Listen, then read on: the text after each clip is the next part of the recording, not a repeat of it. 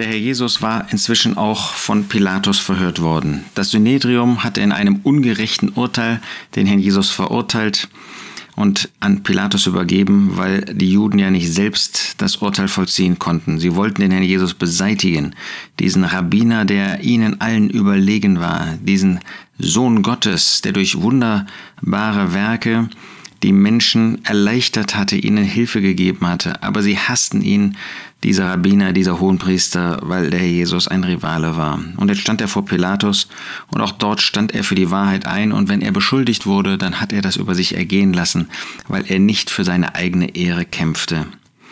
Jetzt äh, berichtet Markus, wie auch die anderen Evangelisten, von einer besonderen ähm, Geste, die Pilatus den Juden gegenüber hatte. Zum Fest aber, Vers 6, pflegte er ihnen einen Gefangenen freizulassen, um den sie baten. Sie hatten also die Möglichkeit, einen Gefangenen freigelassen zu bekommen.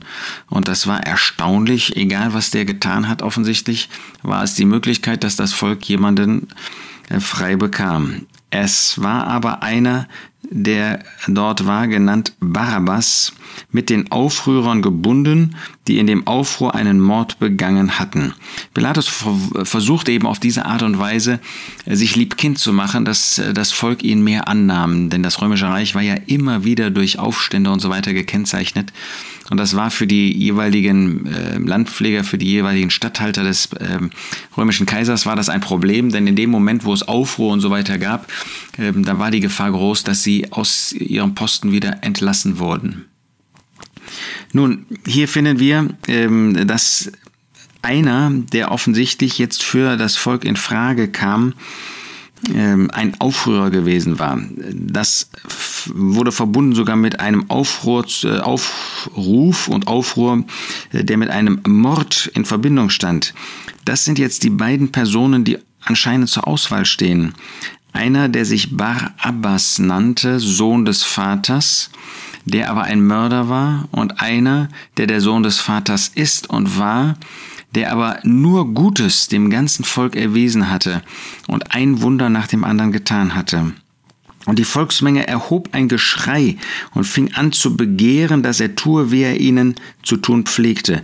Ähm, anscheinend hatte Pilatus noch gar nicht angekündigt, dass er das jetzt wieder genauso tun würde, aber sie rufen danach, um einen loszubekommen und nicht Jesus, damit bloß nicht derjenige, ähm, der Gutes getan hat, der hier jetzt als der Angeklagte vor Pilatus stand, zu diesem Befreiten werden konnte. Nein, sie wollten natürlich angestachelt durch den Teufel, äh, motiviert durch den Teufel, inspiriert letztlich durch den Teufel, angestachelt durch die hohen Priester, wollten sie diesen Mörder, wollten sie frei bekommen. Die Volksmenge erhob ein Geschrei. Das zeigt ja schon, in was für einem Zustand sie waren, dass er ihnen tue, wie er ihnen zu tun pflegte. Pilatus aber antwortete ihnen und sprach, wollt ihr, dass ich euch den König der Juden freilasse?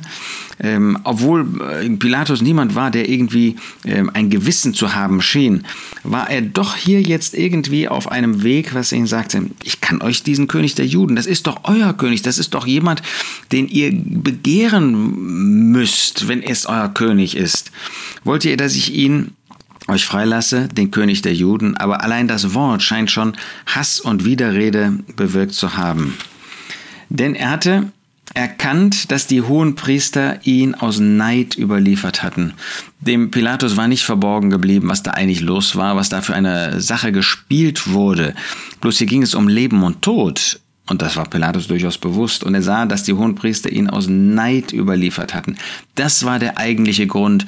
Es war nicht, dass der Jesus etwas Böses getan hat. Es war noch nicht mal, dass der Jesus etwas getan hatte, was irgendwie zum Schaden der, der Hohenpriester und Schriftgelehrten und Führer war, sondern sie waren neidisch auf die Position des Herrn Jesus, weil er so viele Wunder getan hatte, weil er dazu in der Lage war und weil das Volk ihn natürlich auch gerne hörte und gern annahm. Jemand, der Wunder tut, der Kranke heilt, das ist natürlich jemand, den man auch gerne haben möchte.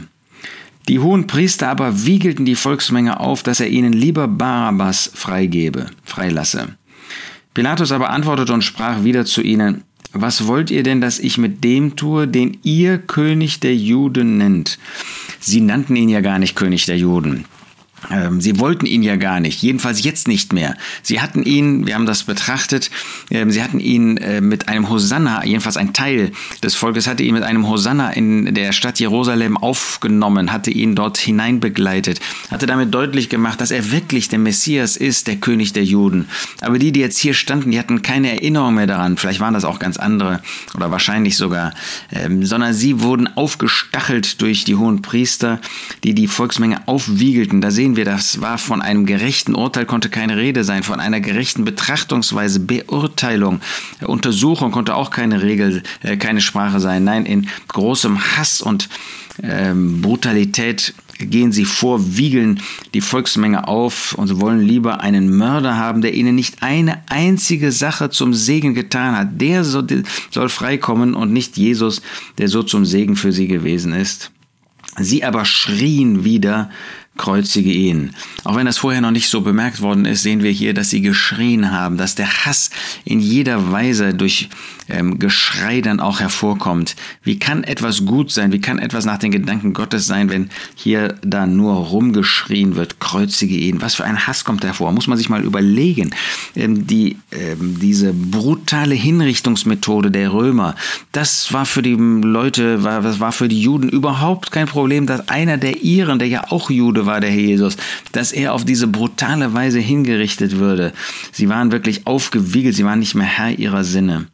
Pilatus aber sprach zu ihnen, was hat er denn Böses getan? Wie kann ich jemanden kreuzigen lassen? Wie kann ich jemanden zu dieser furchtbaren Todesstrafe ähm, verurteilen, wenn er doch gar nichts Böses getan hat? Er wusste, dass sie ihn aus Neid überliefert hatten. Das war ihr Herzenszustand. Da war nichts Böses, weswegen der Herr Jesus angeklagt werden konnte. Später finden wir Ähnliches bei Paulus, aber hier ähm, ist das natürlich in einer noch viel eklatanteren Weise ist das wahr. Sie aber schrien wieder kreuzige ihn. Sie aber, heißt es dann, schrien übermäßig kreuzige ihn. Sie wollten überhaupt nicht reden, sie wollten nicht argumentieren. Das Einzige, was sie wollten, ist, das heißt, was die hohen Priester, was die Führer wollten und was sie irgendwie in das Herz dieser Volksmenge hineingebracht haben, dass der beseitigt wird, dass der bloß nicht ähm, irgendwie am Leben bleiben kann. Sie aber schrien übermäßig, inspiriert von Satan, können wir hinzufügen, kreuzige ihn. Da aber Pilatus, hier wird jetzt nicht das längere Verhör geschildert, wie wir das im Matthäus oder auch im Johannesevangelium finden. Hier finden wir nur, was dann genau geschieht.